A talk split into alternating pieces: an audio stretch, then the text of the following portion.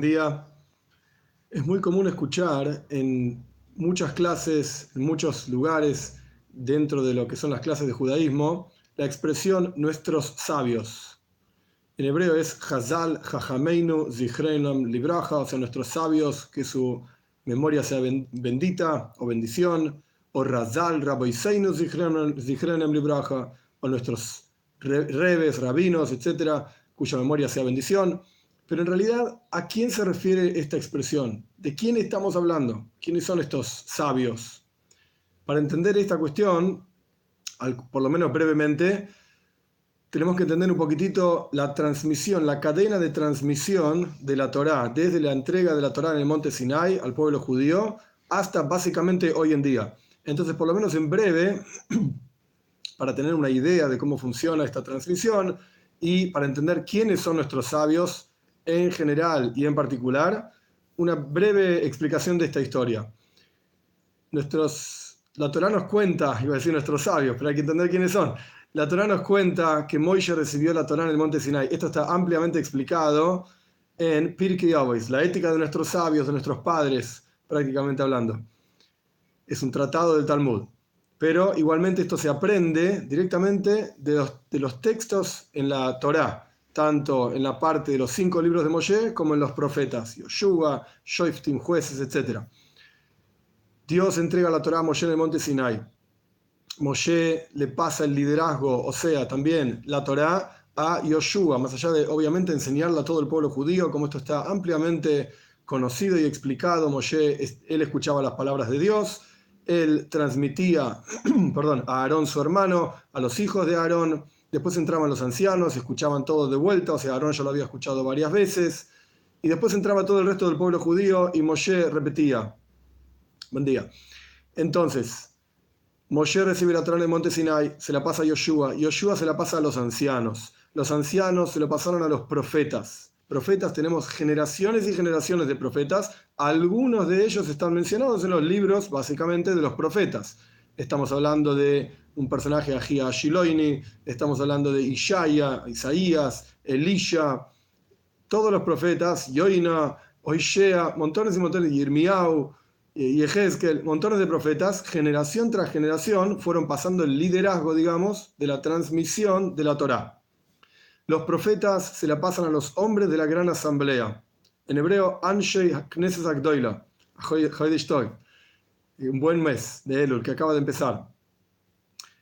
Los profetas entonces se lo pasan a los hombres de la gran asamblea. Estos hombres de la gran asamblea aparece, digamos, esta idea, esta institución, cuando retorna Ezra, que era uno de estos hombres de la gran asamblea, a la tierra de Israel desde Babilonia alrededor del año 540 antes de la era común. Ahí empieza esta institución de la gran asamblea, en la cual no solamente había grandes rabinos y conocedores de la Torá, sino que había profetas también. Ezra mismo era un profeta.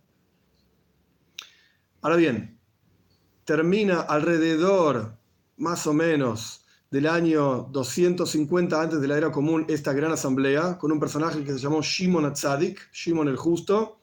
Ahí termina esta época. Esta época fue una época en la cual la Torá fue, por así decir, desarrollándose y adaptándose a la vida del pueblo judío en la tierra de Israel. Por ejemplo, esta es la época en la cual nuestros sabios decretan siete preceptos rabínicos. ¿Qué significa un precepto rabínico? Hay 613 mitzvot, preceptos en la Torá, 258 cosas que hay que hacer, preceptos positivos, 365 cosas que no hay que hacer, preceptos prohibitivos, algunos los llaman negativos, no hay nada negativo en la Torá, pero bueno, no hacer tal o cual cosa. Está prohibido agregar y quitar preceptos de la Torá. No hay nada nuevo bajo el sol, por así decir, así de Shlomo Amelech. Sin embargo, nuestros sabios agregan, por así decir, siete preceptos pero este no es un agregado a la Torá. Si nuestros sabios hubiesen dicho siete nuevos preceptos en la Torá, pues esto no es apropiado, no es aceptable. Pero son preceptos rabínicos y no pierden su categoría de preceptos rabínicos. ¿Por qué tenemos que hacerlos? Porque la Torah misma dice, y esto sí es una cuestión bíblica, digamos, la Torah misma dice que vamos a escuchar todo lo que nuestros sabios nos dicen y no nos vamos a apartar ni a diestra, ni a siniestra, ni a derecha, ni a izquierda. Entonces, por eso, por ejemplo, uno de los preceptos rabínicos es Hanukkah prender velas, recordando toda la victoria del pueblo judío sobre, los griegos, etc. Hanukkah. Y cuando encendemos, encendemos las velas de Hanukkah decimos una brajá, una bendición, que esto es otro de los preceptos rabínicos. Bendiciones.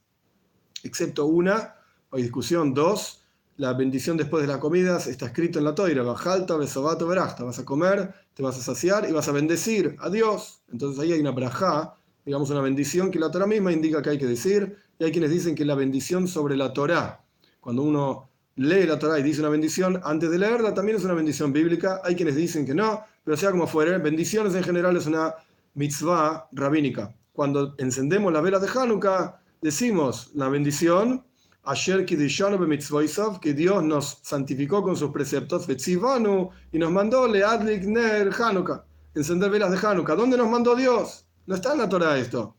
La idea es que Dios nos mandó escuchar las palabras de nuestros sabios, y nuestros sabios dijeron que encendamos velas de Hanukkah. Un ejemplo. Purim es otra mitzvah rabínica, Nestilat Yadayim, lavarse las manos antes de comer pan, otra mitzvah rabínica, Eirubin, que ahora no importa exacto todo el detalle de lo que es, esto es para poder cargar en ciertos lugares, en ciertas condiciones, en Shabbat. Y así son siete en sí, siete mitzvot rabínicas, recitar el Hallel eh, en, las fiestas. Bueno, siete mitzvot rabínicas. Sea como fuere, en este periodo de los hombres de la Gran Asamblea es que se forman y aparecen estos, estos asuntos. Hay, Eirubin en particular, nuestros sabios cuentan que lo decretó el juzgado de Shloime Amelech, muy, muy anterior a toda esta cuestión, pero en general, básicamente, los decretos, eh, las nuevas instituciones, digamos, esto aparece en los hombres de la Gran Asamblea, que terminan con Shimon Atzadik alrededor del año 250. Ahí aparece una época en la cual se llamó el Zugois, de Zugois. Zug en hebreo quiere decir parejas. Eran parejas de grandes sabios, como Nitayo Arbeili, eh, Hillel y mismo, grandes personajes, eh, Ben Ezer, Ben Yohanan, grandes personajes que eran parejas, que eran los líderes en pareja, no uno solo, sino que en pareja Shimon Atzadi, que era un líder solo, por así decir, individual. Pero aparecieron parejas que eran los líderes de la transmisión de la Torá. Esta, esta época de los zugois, de las parejas, duró aproximadamente 150 años, hasta que aparece la época de los Tanaim. Los Tanaim son los personajes que aparecen en la Mishnah. La Mishnah es un trabajo monumental de Rabbi Yehuda Anasi, que era uno de los Tanaim, Rabbi, Yehuda el príncipe, y aparecen personajes como Rabbi Shimon Ben Yochai, Rabbi Yosef Ben Halafta, Rabbi Yehuda Bariloi, montones y montones de personajes, que ellos explicaban, ya no era una cuestión que había dos líderes nada más, sino que había muchas yeshivot, muchos lugares de estudio y se explicaba la Torá y se entendía la Torá y se eh, draya, por así decir, se trataba de extraer de la Torá, la práctica se hacía, se extraía de la Torá los significados que querían decir. De, repente se aprendían de una palabra, de repente se aprendían de una expresión diferente. Esta era la época de los Tanaim. Y ellos definían la ley de acuerdo a estas interpretaciones de la Torá. Por supuesto, todo esto viene de Moshe, como ya expliqué, hay una cadena de transmisión y Moshe mismo en el monte Sinai recibió cuál es la forma de interpretar la Torah. Que hay, eh, incluso lo decimos en el rezo todos los días, 12 caminos, digamos, de interpretación de la Torah en particular. Kalva Hoimer significa un caso simple, un caso más complejo. Bueno, ya esto es una clase talmúdica básicamente, pero el punto es que hay formas que recibimos de Moshe en el monte Sinai sobre cómo se entiende la Torah cómo se interpreta la Torah. Estamos entonces en la época de los Tanaim, que duró aproximadamente hasta el año 200 de la era común, donde 180, 200, donde Rabbi Yehuda así escribe, transcribe, digamos, en papel, en papiro, lo que sea, en pergamino, la Mishnah. A partir de ahí empieza una época que se llamó de Amoraim. Amoraim significa los sabios que se ocuparon de explicar y expandir la Mishnah. La Mishnah está escrita mayormente en hebreo, la Gemara, que es la época de los Amoraim, está escrita mayormente en, arameo. Y tanto Mishnah más Gemara hacen el Talmud. Esto es, lo que, esto es lo que significa el Talmud. La época de los Amoraim se cierra con el final de la Gemara, con el cierre de la Gemara, alrededor del año 450 de la era común. Rab Ashi y Rabina son los que cierran, digamos, el Talmud. A partir de ahí podríamos decir en general, de ahí para atrás, esos son nuestros sabios. todos los personajes que aparecen en el Talmud, explicando alguna idea, tanto Amoraim, Tanaim, Zugois, aproximadamente por esa época, podemos decir de ahí para atrás, son nuestros sabios. Cuando uno se refiere, nuestros sabios dicen esto, nuestros sabios dicen lo otro, en general se refiere ahí. A partir de ese momento del cierre del Talmud aparece una época corta de unos 200 años que se llamaban Rabbanan Savoiroi, que eran nuestros sabios que entendían y explicaban las palabras del Talmud y algunas de sus palabras incluso se ingresaron en el Talmud también y son conocidas como que, bueno, en tal lugar, esta frase que aparece como parte del Talmud en realidad pertenece a Rabbanan Savoirai. Duró aproximadamente 200 años hasta el año 600, 700 de la era común, no hay números exactos. A partir de este momento se formaron grandes yeshivot, grandes casas de estudio en Babilonia, Sura, principalmente la ciudad de Sura y Pumbediza, y estos fueron eh, los personajes líderes de esas yeshivot se llamaban los Geoinim. Geoinim significa los genios, traducido literalmente, que son los líderes de las yeshivot en Babilonia. Hay muchísimos de ellos, muchos Rab Hai Goin, Rab Shriro Goin, Rab Amram Goin, muchísimos de estos líderes. Esta época duró aproximadamente hasta el año 900, 950 de la era común, en donde, o cuando, mejor dicho, se cierran estas yeshivot, se cierran estos lugares y el pueblo judío se, esparce literalmente por muchos lugares y a todo lugar donde iban se llevaban el Talmud.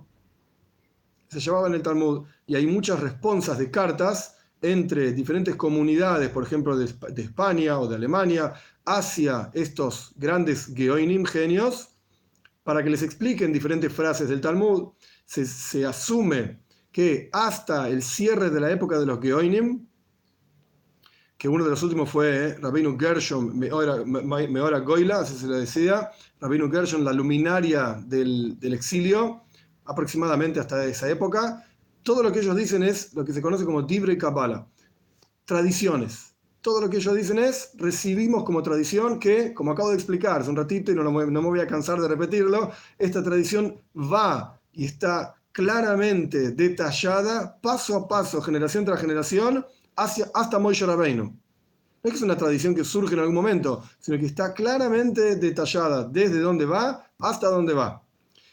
Tras la época de los Geoinim aparece otra época que se llama de Rishoinim. Rishoinim son los primeros, son los primeros personajes que explicaron las palabras del Talmud con más detalle a medida que fue avanzando esta transmisión, se va aumentando en cantidad de detalle. Lo que antes era más general pasa a ser un poco más detallado y más expandido y más desarrollado.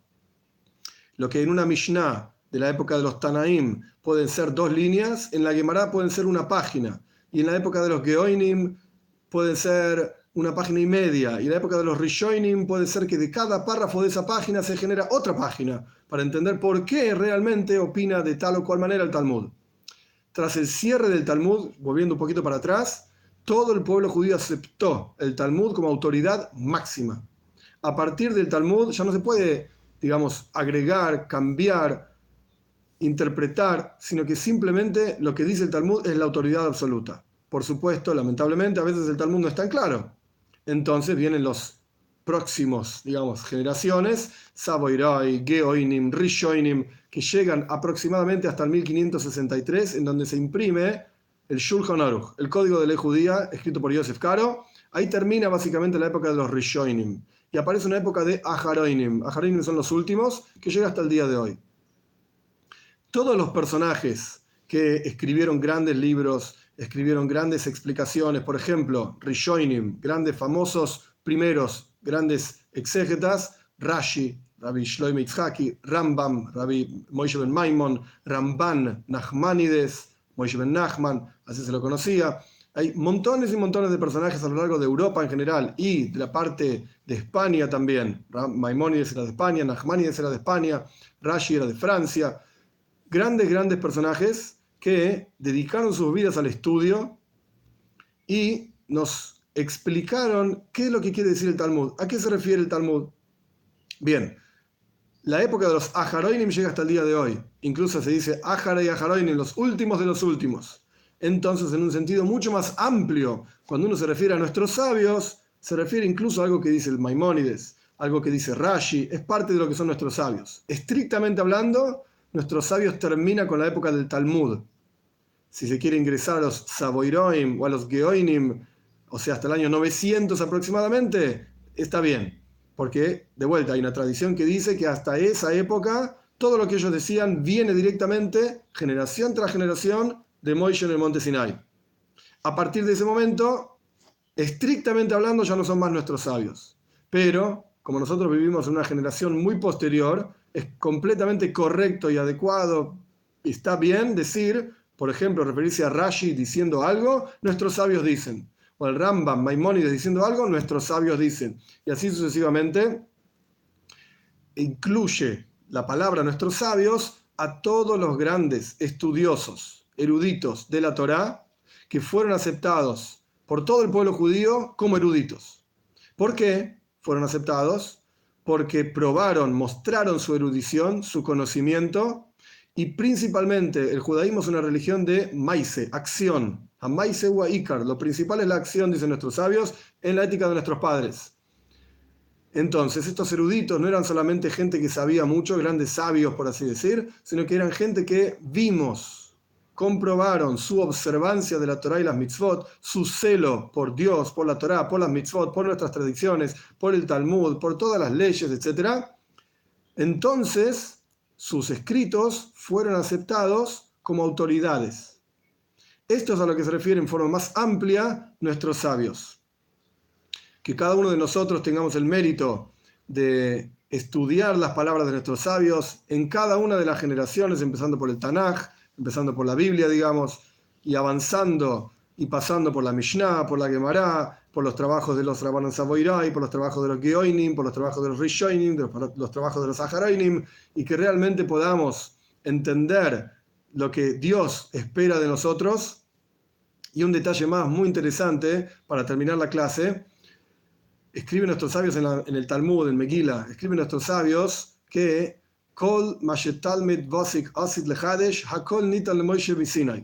en castellano, todo lo que un estudiante va a renovar y decir de la Torá, una explicación novedosa, una idea nueva, una forma diferente de ver las cosas, una perspectiva nueva, etc., todo le fue entregado a Moshe en el monte Sinai. Incluso hay una historia famosa que en algún otro video ya la comenté, una vez Dios le mostró a Moshe todas las generaciones que iba a haber hasta la venida de Mashiach, desde su momento hasta la venida de Mashiach. Y Moshe vio una clase de Rabbi Akiva. Rabbi Akiva vivió en la época de los Tanaim. Moshe estaba escuchando la clase de Rabbi Akiva y no entendía nada. Básicamente no entendía lo que decía Rabbi Akiva. ¿Qué es lo que estaba enseñando? ¿De dónde sacó lo que dice? entonces estaba escuchando ahí y se sintió muy mal. De repente mi Torah, lo que yo entregué, digamos, recibí de Dios y entregué, pensó Moshe, se volvió cualquier cosa, no entiendo nada de lo que dicen. Hasta que un estudiante hizo una pregunta, ¿de dónde aprendió Rabbi Akiva tal o cual cosa? Y Rabbi Akiva contestó, eso que vos preguntás, halaja le Moishe Sinai. Esto fue dicho a Moshe en el monte Sinai. Ahí cuando Moshe escuchó esto dijo, ah, se calmó y se tranquilizó, esta es mi Torah. ¿Qué quiero decir con esto? En general, y no lo quiero entrar en todo el detalle porque es algo largo, pero en general hay klal y prat. Klal significa las reglas generales de la cosa. Prat significa los detalles. Los detalles se desprenden de las reglas generales. A Dios le entregó a Moshe en el monte Sinai las reglas generales y los detalles. Pero no necesariamente en cada generación se conocían todos los detalles sino que cada uno de nosotros tenemos el trabajo de Mehadesh, renovar en la Torá los detalles que corresponden y están directamente relacionados con nuestro alma. Cada uno de nosotros tiene ese trabajo, por así decir, de traer, revelar algo novedoso en la Torá, pero no es que es algo nuevo que nunca existió y que es inventado. Es un agregado, Dios libre y guarda la Torá, sino que es parte de la Torá, solo que antes estaba oculto dentro de la regla general y a, a partir del trabajo de esta persona particular, cada uno de nosotros se revela en forma particular, valga la redundancia. Que tengamos el mérito, ahora respondo a las preguntas, que tengamos el mérito de que cada uno de nosotros podamos llegar a nuestro lugar específico en la Torá y podamos revelar y mostrar aquellas cosas que le corresponde al alma de cada uno de nosotros en la Torá. Vamos a las preguntas. ¿Por qué dentro de la historia de la Torá no se agregan los eventos de la Segunda Guerra Mundial, tal y como se agregaron los eventos de destierro con los romanos? Muy buena pregunta y básicamente está respondida por lo que yo mencioné anteriormente, quizás en general. Solamente al final, digamos, del Talmud, de la época talmúdica, de la época de los Geoinim hidrogenios, es que hay poder, digamos, en los sabios de agregar un recuerdo. Por ejemplo, Hanukkah, por ejemplo, Purim, que son todas las mitzvot rabínicas. A partir de ese momento, ningún juzgado rabínico tiene poder para instituir una mitzvah o una idea, mitzvah rabínica obviamente, como ya expliqué, o una idea que se expanda por todo el pueblo judío. Sí ocurre en comunidades particulares, donde el, sabio, el juzgado, el rabino, lo que sea de la comunidad particular, juzga que es necesario recordar tal o cual evento particular de esa comunidad, pero en forma global a todo el pueblo judío no, porque ningún juzgado tiene el poder, cerrado el Talmud, ningún juzgado tiene el poder de instituir costumbres o ideas generales. Otra pregunta, si nuestros sabios siempre quisieron enseñar y transmitir, ¿por qué tanta controversia entre Sfardi, Ashkenazim, Chabad, Breslev, reformistas? Ok, interesante. Nuestros sabios dicen que Shem Shepartzufeim Shavois, Kach Deisen Shavois. Así como el rostro de las personas es diferente, todos tenemos una cara diferente, por así decir, de la misma manera nuestras ideas son todas diferentes. Entonces yo no lo vería, tanto como controversia, yo cambiaría, una palabra, controversia entre Sfardi, Ashkenazi y Chabad Breslev, hasta ahí yo no veo controversia. Veo diferencias en costumbres. Que de hecho yo hice un video sobre este tema, las diferentes formas de judaísmo. Eh, yo veo diferencias en costumbres porque vivían en diferentes lugares y eh, las leyes se fueron adaptando. Ahora doy un ejemplo sencillo, a las leyes, al, lugar donde vivían. Por ejemplo, sin entrar en todo el detalle porque es muy amplio y complejo, me llevaría un video entero a explicar esto nada más. Pero para los Ashkenazim y para los Sefaradim hay ciertas diferencias que van reguladas simplemente por las condiciones de vida que vivían. Para que una vaca sea kosher, sea apropiada, una vez que se la degolló como corresponde, hay quienes dicen que la carne tiene que ser halak, o glat. Halak es en hebreo y glat es en yiddish, significa suave. Suave quiere decir que no haya ninguna formación de una, una especie de, como si fuese un hilo entre los pulmones y las paredes de la vaca, las paredes del pecho, digamos, de la vaca. Si hay alguna de estas formaciones, pues para los sefaradim no es apropiada esa vaca, no es halak, no es glat, no es carne kosher para los Ashkenazim sí es kosher. ¿Por qué? Porque los sefaradín vivían en lugares donde, había, donde hacía más calor. Y no es común que una vaca desarrolle este tipo de formaciones que unan, digamos, un hilito que una eh, eh, el pulmón con la pared de la, de, la, de la, vaca misma. Y si había uno de estos hilitos, casi seguro quería decir que el pulmón, el pulmón estaba agujereado. Por lo tanto, un pulmón agujereado, según todas las opiniones, no es kosher, no es apropiado. Pero el mundo ashkenazí vivía en la Europa, mucho más al norte, donde en invierno hacía mucho frío. Y las vacas por naturaleza generaban estos hilitos, digamos, que unían el pulmón con la pared del pecho de la vaca, a pesar de que no había un agujero en el pulmón. Entonces, si el mundo ashkenazí iba a prohibir todas las vacas que tengan uno de estos hilitos, pues nos quedamos sin vacas, no vamos a comer carne. Entonces está permitido. Pero hay que sacar el pulmón, soplarlo para ver que no tiene ningún agujerito. Si empieza a hacer ruido, chiflido por así decir, es porque tiene un agujerito. Esta es una diferencia clásica entre Sefaradim y Ashkenazim, no es una controversia, sino que simplemente es una diferencia de costumbres. Ahora, Chabad, Breslev y otros Hasidim también, de acuerdo al rabino, estudiante del Baal Shem Tov o un poco posterior, estudiante del Magid de Mesrich, esto hay que entender toda la historia del Hasidismo, de acuerdo a la perspectiva de, de las enseñanzas de sus sabios que tenían, o sea, perspectivas de las enseñanzas de Baal Shem perspectivas, perdón, de las enseñanzas de Magid de Mesrich, pues le dieron su propia impronta a las enseñanzas, a las ideas. Y por eso vemos montones de grupos hasídicos diferentes, Satmer, Vishnix, Bobov, hay muchos y muchos. ¿Por qué? Porque cada uno, de acuerdo a sus reves, a sus, sus sus enseñanzas, sus líderes, le dio una impronta diferente al judaísmo, digamos, a cómo vivirlo. Pero obviamente en los fundamentos somos todos iguales, no hay absolutamente ninguna diferencia. Ahora, respecto a los reformistas, etc., esto sí es otra, es otra escuela, digamos, otra forma de pensamiento de Kitsur, súper, súper en resumen, porque no es el tema del video tampoco, pero lo que uno debería, este es el núcleo de la cuestión y se expande y se esparce en muchísimas formas diferentes. Pero el núcleo de la cuestión es, si yo me voy a preguntar a mí mismo, ¿qué es lo que Dios quiere de mí? O si me voy a preguntar, ¿qué es lo que yo quiero de Dios? El mundo ortodoxo, sefaradí, ashkenazí, hasídico, no hasídico, el mundo ortodoxo se pregunta, ¿qué es lo que Dios quiere de mí? Y por supuesto lo voy a hacer, etc. El mundo reformista, conservador, se pregunta al revés, ¿qué es lo que yo quiero de Dios? Entonces, si lo que Dios si lo que yo espero de Dios eh, no es comer kasher, pues entonces voy a buscar una forma para no comer kasher.